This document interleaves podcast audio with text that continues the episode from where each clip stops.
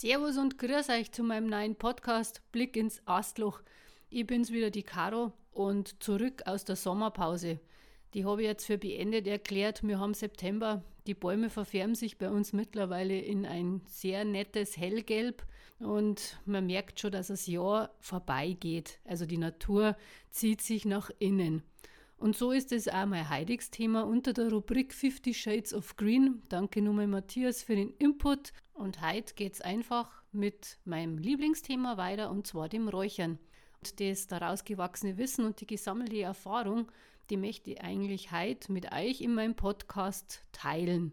Möchte es ein bisschen erklären und weitergeben, damit es an manchen Küchentüren, besser gesagt Haustüren klopft und sagt, boah, Sekt einmal reichern ist einfach eine ganz tolle Sache.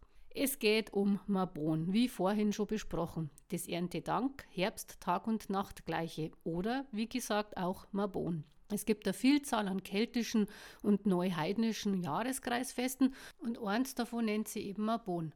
Nur mal kurz zu den Jahreskreisfesten. Das war Samhain, das ist aller Seelen, aller Heiligen. 31. Oktober, 1. November, Neumond. Jul, Wintersonnenwende, 21. Dezember, Imbolik, Lichtmess, 1. und 2. Februar oder zunehmender Februar, Halbmond. Ostara, Frühlingstag und Nachtgleiche, 20. bis 23. März, Beltane, Walpurgis, 30. April, 1. Mai, Lita, Johanni, Sommersonnenwende am 21. Juni. Dann haben wir noch Lung Nasat, Schnitterfest, 31. Juli, 1. August, zunehmender Halbmond. Die Symbolik, die Pflanze trägt Samen, die noch ausreifen muss. Mabon, Erntedank, Herbst, Tag und Nacht gleiche. 20. bis 23. September. Mabon ist die zweite Tag- und Nachtgleiche im Jahr und die Ernte ist eingebracht und die Sommerarbeit ist vollbracht. Es ist Zeit, sich von den Sommermonaten zu verabschieden und sich auf den Winter vorzubereiten. Früher haben es Kronen aus Kornähren geflochten und Ornamente aus Früchte gemacht und die man mit weinenden Harzen und Kräutern segnete. Mabon wird entweder mit der Tag- und Nachtgleiche oder am Sonntag nach der Tag- und Nachtgleiche gefeiert. Mabon markiert zudem die Mitte der Erntezeit. Es ist das zweite von drei Erntefesten im Jahreskreis. Die Ernte beginnt mit Lugnasat und endet mit Samhain. Die Menschen gingen ein letztes Mal in Form von einer Prozession, in der gebetet, geräuchert und gesungen wurde um das abgeerntete Feld. Mit Rauchopfern wurde dann den Erd- und Himmelskräften gedankt. Auch für die Wildtiere wurde gesorgt und man ließ ihnen einen Rückzugsort, der aus einem kleinen, nicht abgemähten Fleck Ehren bestand. Ja, also man muss ja auch ein bisschen auf die Tiere schauen und das ist immer ganz wichtig, bin ich der Meinung. Also wir bereiten uns jetzt auf die Wiedergeburt des Lichts vor. Die Hoffnung ist eine der Hauptmotivationen des Feiertags. Sicher habt ihr euch schon gefragt, woher die Bezeichnung Mabon kommt. Und ich habe da ein bisschen im Internet recherchiert und eine ganz nette Geschichte drüber gefunden, die sich um eine Figur aus der walisischen Mythologie dreht. Ja, und wenn ihr Lust habt, könnt ihr es gern googeln. Also die Quelle ist Internet. Ihr braucht einfach bloß Mabon und die Figur aus der walisischen Mythologie eingeben, dann kommt die Geschichte schon.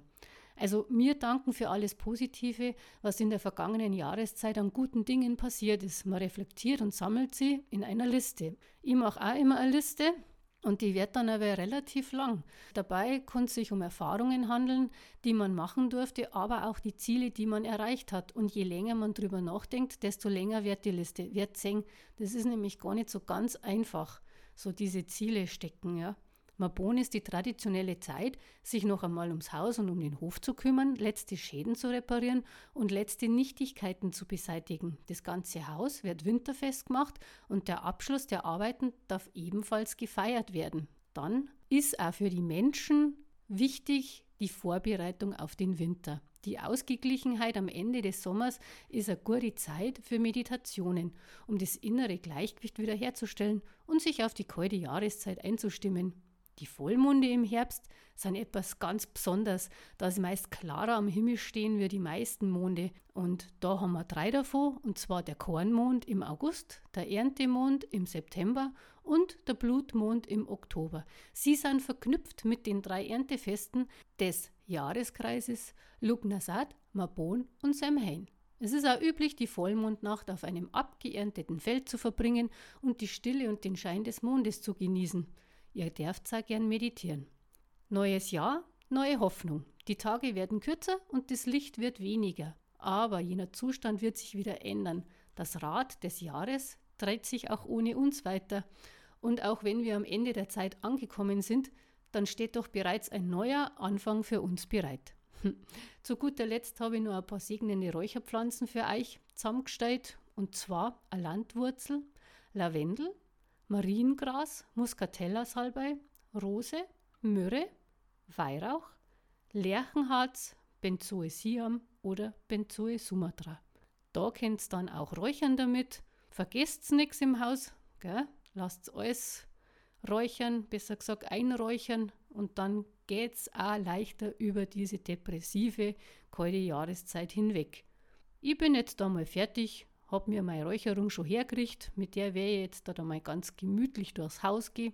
Wie gesagt, vom Keller bis zum Dachboden, nichts vergessen. Die Tiere dürfen auch abgereichert werden, manchmal mögen sie es auch ganz gern. Ich sage Servus bis zum nächsten Mal, die Karo ist jetzt raus. Wünsche euch ein schönes Tage und es darf mir wieder gefreien, wenn es zu meinem nächsten Podcast 50 Shades of Green einschalten wird. Und zwar geht es da um die Königskerze. Das ist nämlich eine ganz vielseitige Pflanze. Und da möchte ich euch ein bisschen was drüber erzählen. Pfiat euch, Servus.